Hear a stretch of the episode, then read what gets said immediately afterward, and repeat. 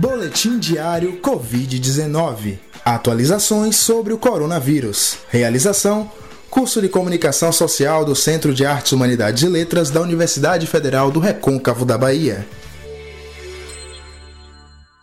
Olá, ouvinte! Eu sou Felipe Moreira e nesta quarta-feira, 6 de abril, juntamente com Giovanni Alcântara, vamos atualizar você com as principais informações sobre o combate à Covid-19, o coronavírus, no nosso estado e também na nossa região. Vamos às notícias de hoje? Atenção! Os trabalhadores que se cadastraram para receber o auxílio emergencial do governo federal terão acesso a uma nova ferramenta para consultar a situação dos seus pedidos. A ferramenta permite o acompanhamento dos resultados, data de recebimento e envio dos dados pela Caixa à data prévia e vice-versa, além da motivação da negativa do benefício.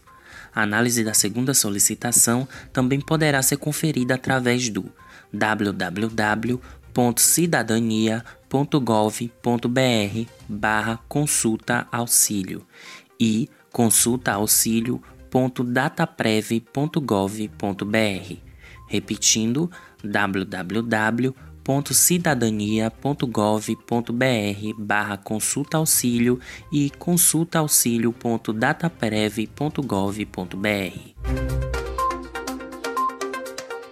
Seguindo a determinação do governo estadual por meio da CESAB para o combate ao coronavírus, a nova ala do Hospital Regional na Costa do Cacau, em Ilhéus, começará a funcionar a partir de hoje. A nova ala conta com 20 leitos hospitalares, com 10 unidades de terapia intensiva e as outras 10 servem para cuidar de pessoas que contraíram a doença.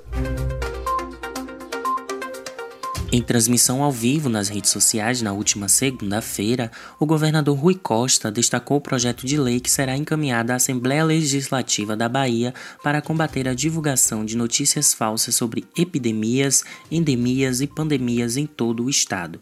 A medida é adotada após o compartilhamento de uma série de fake news envolvendo a disseminação e o combate ao novo coronavírus no território baiano. O projeto estabelece aplicação de multa para quem elaborar, divulgar e utilizar aplicativos ou outros mecanismos para o compartilhamento em massa de notícias falsas. O valor da multa, que será usado pelo Estado no combate a pandemias, vai ser definido após o projeto ser votado na Assembleia.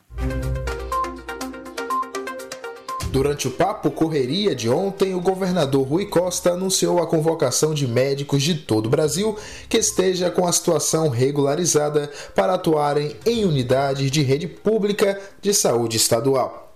A convocação valerá apenas para médicos e será realizada em veículos nacionais de imprensa, como afirmou o governador. Abre aspas. Com o nosso apoio, as organizações sociais que administram as unidades de saúde vão divulgar, já nesta quarta-feira, 6 de maio, em jornais de todas as partes do país, um convite destinado a médicos que estejam aptos legalmente a virem para a Bahia com o objetivo de reforçar o exército de profissionais que lutam diariamente na guerra contra a Covid-19 em todo o território baiano. A convocação vale para médicos que já estão aqui e também para aqueles que residem em outro estado. Fecha aspas. O governador afirmou também que o estado está buscando soluções legais para conseguir aumentar o número de médicos atuantes na Bahia caso essa primeira chamada não atrair a quantidade de profissionais desejada. Abre aspas. Estamos fazendo essa primeira chamada para cadastro e registro desses profissionais e, ao mesmo tempo, trabalhamos para encontrar soluções legais que permitam a contratação de médicos que se formarão no exterior, mas ainda não estão com toda a documentação necessária para atuar no Brasil. Fecha aspas. Em decisão publicada ontem, o presidente do Tribunal de Justiça do Estado da Bahia, desembargador Lorival Almeida Trindade, autorizou a utilização das instalações do Hotel Malibu em Lauro de Freitas para abrigar profissionais da área de saúde infectados pelo coronavírus. O contrato do governo do estado com o Hotel Malibu havia sido suspenso através de uma liminar concedida pelo juiz de direito da primeira vara da Fazenda Pública da comarca de Lauro de Freitas, o que impediu que o local fosse utilizado. O magistrado entendeu que o isolamento dos profissionais de saúde no hotel não ocasionará dano à população e aos próprios profissionais, já que os mesmos ficarão hospedados em quartos individuais em isolamento enquanto durar a incubação da doença, sendo vedada a utilização das áreas comuns, como instituído na nota técnica número 35 de 28 de março de 2020. Ontem, a Bahia registrou 4.040 casos confirmados de Covid-19, o que representa 21,98% do total de casos notificados no estado. Considerando o número de 862 pacientes recuperados e 146 óbitos, 3.032 pessoas permanecem monitoradas pela vigilância epidemiológica e com sintomas de Covid-19, o que são chamados de casos ativos. Fique agora com as notícias do seu município. A Prefeitura de Feira de Santana prorrogou o decreto municipal que regulamenta o funcionamento de setores da economia da cidade durante o período da pandemia do coronavírus até o próximo dia 18 de maio. Com a decisão anotada, permanecem fechadas as escolas, academias, bares e restaurantes. A prorrogação foi decretada após análise do avanço da doença no município e do cumprimento das medidas preventivas contra o coronavírus adotadas pelos estabelecimentos que retornaram às atividades.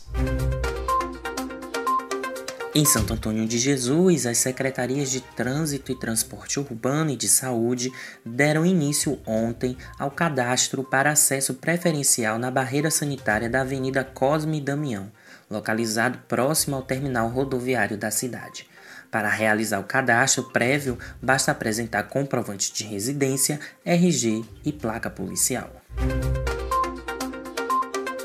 Ainda em Santo Antônio de Jesus, ontem a prefeitura voltou a bloquear algumas vias no centro da cidade para melhor organizar as filas dos clientes das agências bancárias e casas lotéricas.